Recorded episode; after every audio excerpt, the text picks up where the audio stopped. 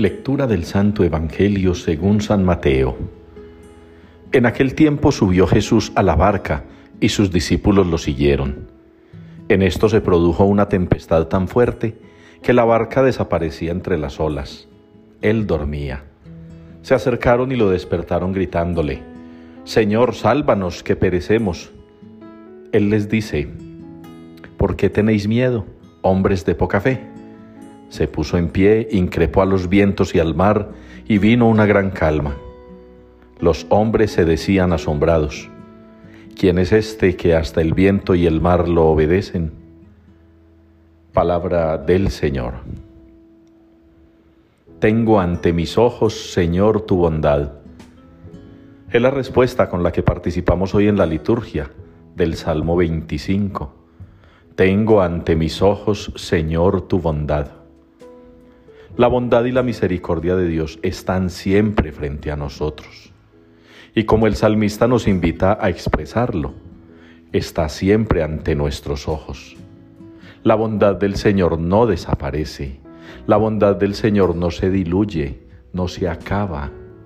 La bondad del Señor no es intermitente. La bondad del Señor no se parece a nosotros.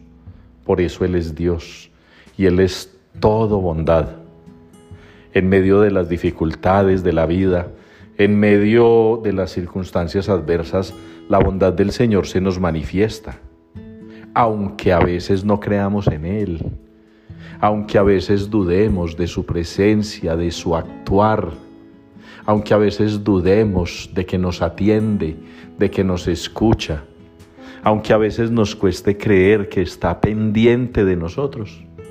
El Señor y su infinita bondad no se apartan de nuestro lado.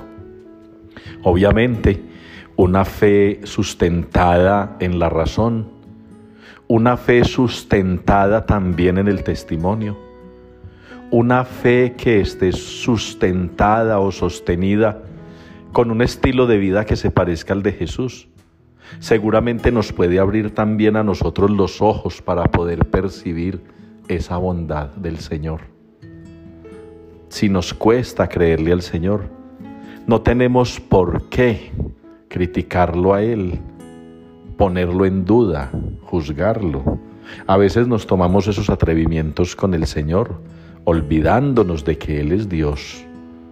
Fíjense, los apóstoles le gritan al Señor después de que lo despiertan, le gritan que los salve, que se sienten morir. Esa falta de confianza en el Señor en ese que los está acompañando, que va allí tranquilo. Esa tranquilidad de Él debería ser la tranquilidad de ellos, pero no, dudan, vacilan y se ganan en palabras populares un regaño del Señor. Lo mismo sucede en la primera lectura, en ese episodio de Lot, que es salvado por Dios.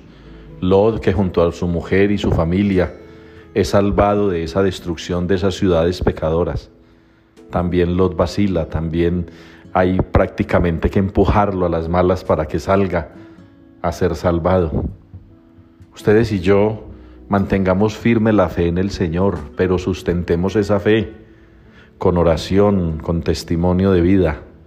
Sustentemos esa fe con razonamientos concretos, que no nos alejen del Señor y que no nos hagan dudar de Él, sino de confiar plenamente en que Él, que lo puede todo, no aparta de nosotros, de nuestros ojos, su gran bondad.